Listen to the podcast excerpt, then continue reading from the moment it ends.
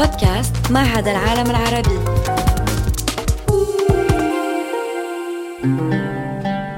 أهلا وسهلا بكم. تستمعون إلى بودكاست من إعداد عبد النور بدار. سنتحدث عن أركان الإسلام وبعدها الرمزي. نتمنى لكم حسن الاستماع. أهلا وسهلا بكم. سنتحدث في هذا البودكاست عن الحج خامس أركان الإسلام. يحمل الحج إلى مكة معنى رمزيا هو معنى الحياة بأكملها. ونحن حينما نضع لحياتنا وجهة روحية بحيث نجعلها رحلة عودة إلى الله وإلى الحضرة الربانية والوعي الإلهي فإنما نجعلها بذلك طريقا وحجا. إنها بمعنى آخر رحلة رجوع إلى الذات. فقد جاء في القرآن إن لله وإن إليه راجعون. ما الحج إلى بيت الله الحرام؟ إذا إلا صورة لحياتنا كاملة من البداية إلى النهاية باعتبارها طريقا يفضي إلى الله. ومن هذا المنظور الحج ليس في عكاز الطريق ولا في تذكرة الطائرة اللذين يوصلان إلى مكة بل هو أن نجعل من وجودنا كله حجا إلى أصلنا الإلهي. وجاء في الحديث النبوي الشريف من حج لله ولم يفسق رجع كيوم ولدته أمه. رواه البخاري. بعبارة أخرى يرجع الحاج مرة أخرى إلى الأصل ويعود إلى نقطة البداية إلى ما أخرجه إلى الوجود. فبالمعنى الفيزيائي يرجع الحاج إلى رحم الأمومة لكنه روحيا يعود إلى الإرادة الإلهية التي أنشأته وإلى القدرة الربانية التي خلقته. ولقد اعتدنا ولقد اعتدنا من باب التقدير والتبجيل أن ندعو من أتم شعائر الحج حاجا. ولكن هل يستحق فعلا هذه التسمية من لم يجعل حياته بأكملها حجا؟ ألا تنبغي إلا لمن لم يفتأ يعود إلى الله؟ الأصل الواحد المتعالي للموجودات جميعا بمثابرة وإخلاص وإيمان وصدق يوما بعد يوم وسنة بعد سنة. إنما الحاج هو من يكرس وجوده لذكر الله ومن يستذكر أصله الإلهي السامي باستمرار لا جذوره الترابية الأرضية. وهو من يسترجع الكمال الروحي الأصلي والذي كانت روحه تعيشه من قبل خلقها حينما كانت مشمولة بالحضور والوعي الإلهي والذي يعد بالفعل أمنا العليا.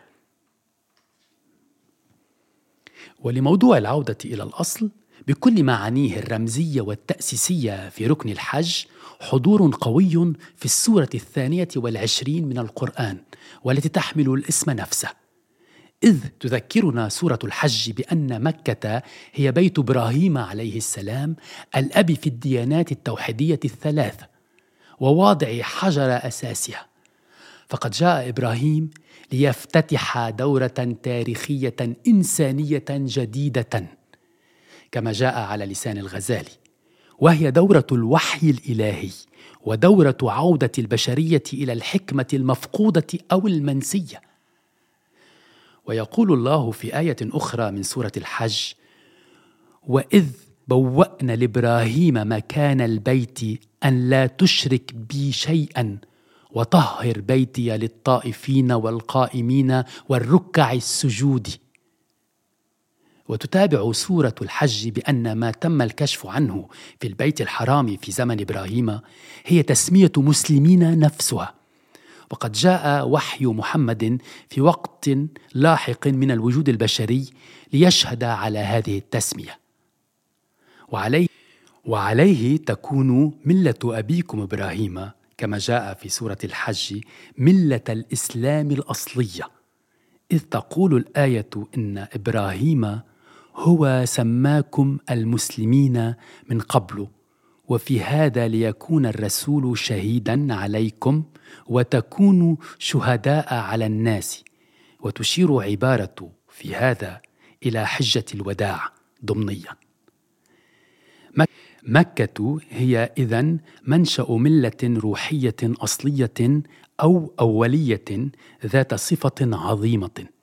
وقد نشأت هذه الملة أولا عبر إبراهيم مع انطلاق الدورة البشرية وثانيا عبر محمد مع نهاية هذه الدورة. وما صفة الملة العظيمة سوى عدم الشرك بالله شيئا كما جاء في الشهادة التي تشكل صلب الإسلام.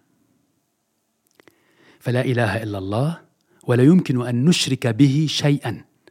وهذا لأنه الحقيقة الواحدة والحياة الوحيدة والوعي الوحيد وليست الكائنات الأخرى المخلوقة وغير المعدودة سوى أوجه لهذه الحقيقة.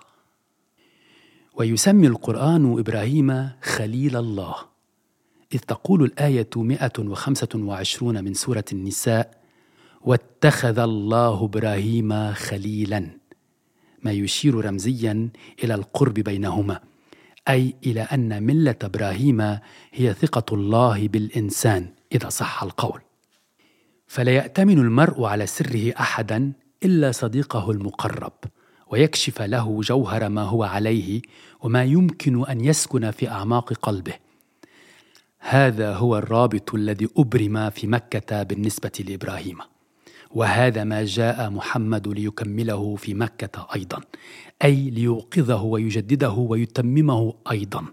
وهذا ما يأتي الحاج يبحث عنه في مكة اذا. إنه الاتصال بملة إبراهيم الكائنة في صلب رسالة محمد أيضا.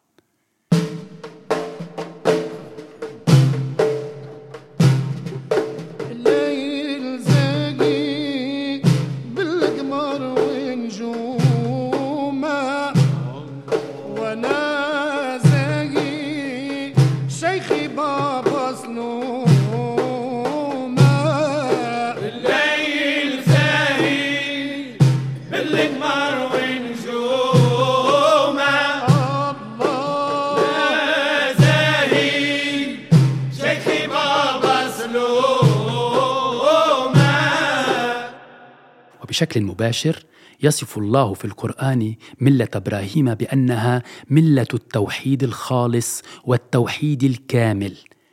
أما المهمة التي أسندها الله إلى محمد فهي إكمال هذا التوحيد الإبراهيمي. إذ تقول الآية 123 من سورة النحل ثم أوحينا إليك أن اتبع ملة إبراهيم حنيفا وما كان من المشركين. وما هي مكة إذن؟ إنها المكان حيث تجلى التوحيد في زمن إبراهيم وتثبت في زمن محمد من بعده.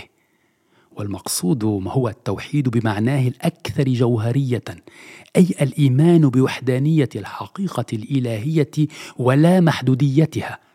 كما تؤكد الشهادة وليس الإيمان بإله واحد ببساطة كما يتم التعريف عن التوحيد دائما. وعلى هذا الأساس يكون كل شيء كل ما هو موجود ويتنفس ويعيش ويفكر ورقة أو غصن شجرة من شجرات الله الواحدة. وهذا ما ينبغي للمرء أن يعيه ويصبح له شهيدا. والحج هو طريق يفتح القلب على هذا الوعي الإلهي. وهذه الشهادة أن لا إله إلا الله والشاهد الكامل هو وحده الذي انفتح قلبه على وعي الله لذاته. وهذا الشاهد الكامل على الله وعبر الله وفي الله هو وحده الذي أتم حجه حقا. فقد استطاع وحده الوصول إلى مكة وليست الأخيرة مجرد مدينة على هذه البسيطة أو منطقة جغرافية كائنة في مكان وزمان محددين. فمكة هي الموقع الخارج من حدود المكان والزمان وهي حيث يكون الوعي الإلهي وعي الله الخالص والمستدام والكامل لذاته. وهذا هو الوعي الذي يشارك فيه الأنبياء والأولياء والحكماء أي الذين وقع لهم الفتح بأمر من الله. وأين هي مكة إذن؟ في السعودية؟ وهل هي فعلا موجودة في هذا العالم المادي وهل مكة المادية صورة عن مكة الإلهية؟ للإجابة على هذا السؤال لابد من أن نتوقف عند طواف الحجاج سبع مرات حول الكعبة في اتجاه معاكس لعقارب الساعة أي رجوعا بالزمن ما يرمز مجددا إلى العودة إلى الأصل وبحسب أنري كوربان ما طواف الحجاج سبع مرات إلا صورة لطواف الملائكة سبع مرات حول البيت المعمور. وطواف الملائكة خارج حدود الزمان والمكان إذ يحدث في بعد أعلى من عالمنا المادي. وكما يقول أنري كوربان يجب على المرء على اختلاف ظروفه أن يوجه قلبه إلى هذا البيت الإلهي المقدس الكائن في السماء كعبة النور الخالص ومكة الإلهية. وبالنسبة للحاج الكعبة الأعلى هي حيث يوجه الله وجهه المختلف في كل مرة لكل امرئ. ويكون الله لهذا المرء وله وحده سيده وربه ومولاه.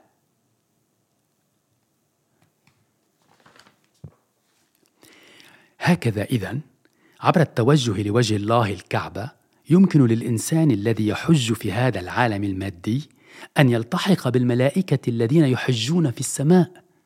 وهذا هو المعنى الذي تتبناه نصوص إسلامية كثيرة لتفسير رحلة الحجاج الذين قصدوا مكة وأخرجهم قلبهم الصادق وتوجههم لله وحده من حدود هذا العالم من دون أن يدركوا ذلك فورا.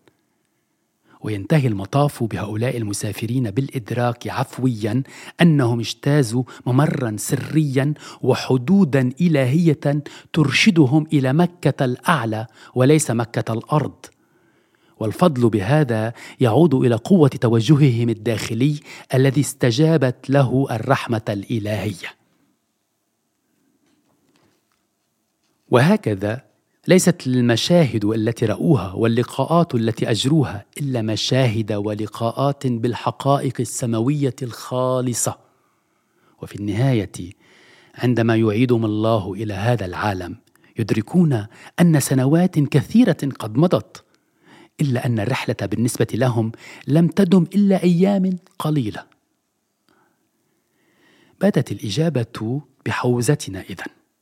تقع مكة الحقيقية بالقرب من الله وهي أيضا هذا المكان الخارج من حدود المكان والزمان والكائن في كل قلب انفتح على الوعي الإلهي. وهل يحتاج امرؤ انفتح قلبه على الوعي الإلهي إلى السفر إلى مكة المادية؟ أليست مكة هي التي تسافر معه من الآن فصاعدا فتكون معه أينما يكون وأينما يذهب؟ وهذا لأن الحضرة الإلهية تسافر عبر هذا الإنسان من مكان إلى آخر. ولهذا شبه الحكيم الفرنسي عبد الواحد يحيى المراكز الروحية على الأرض مرة بالصور المرئية لمركز التجلي الحقيقي والواحد. وهذا هو المركز الخاص بالحضرة الإلهية والكائن في كل قلب انفتح على الوعي الإلهي.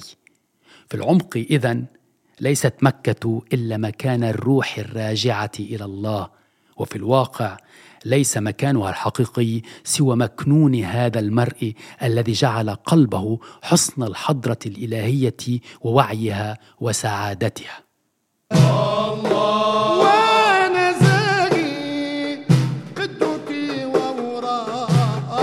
إعداد عبد النور بدار ترجمة فاطمة معطي. صوت ريمون حسني.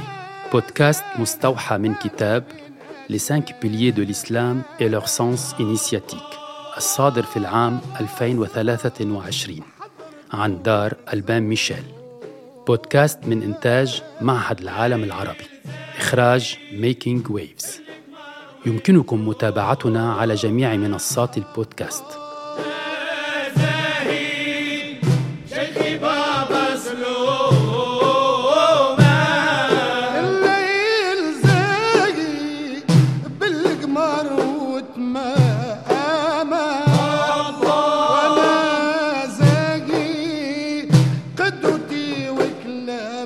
كلامه الله.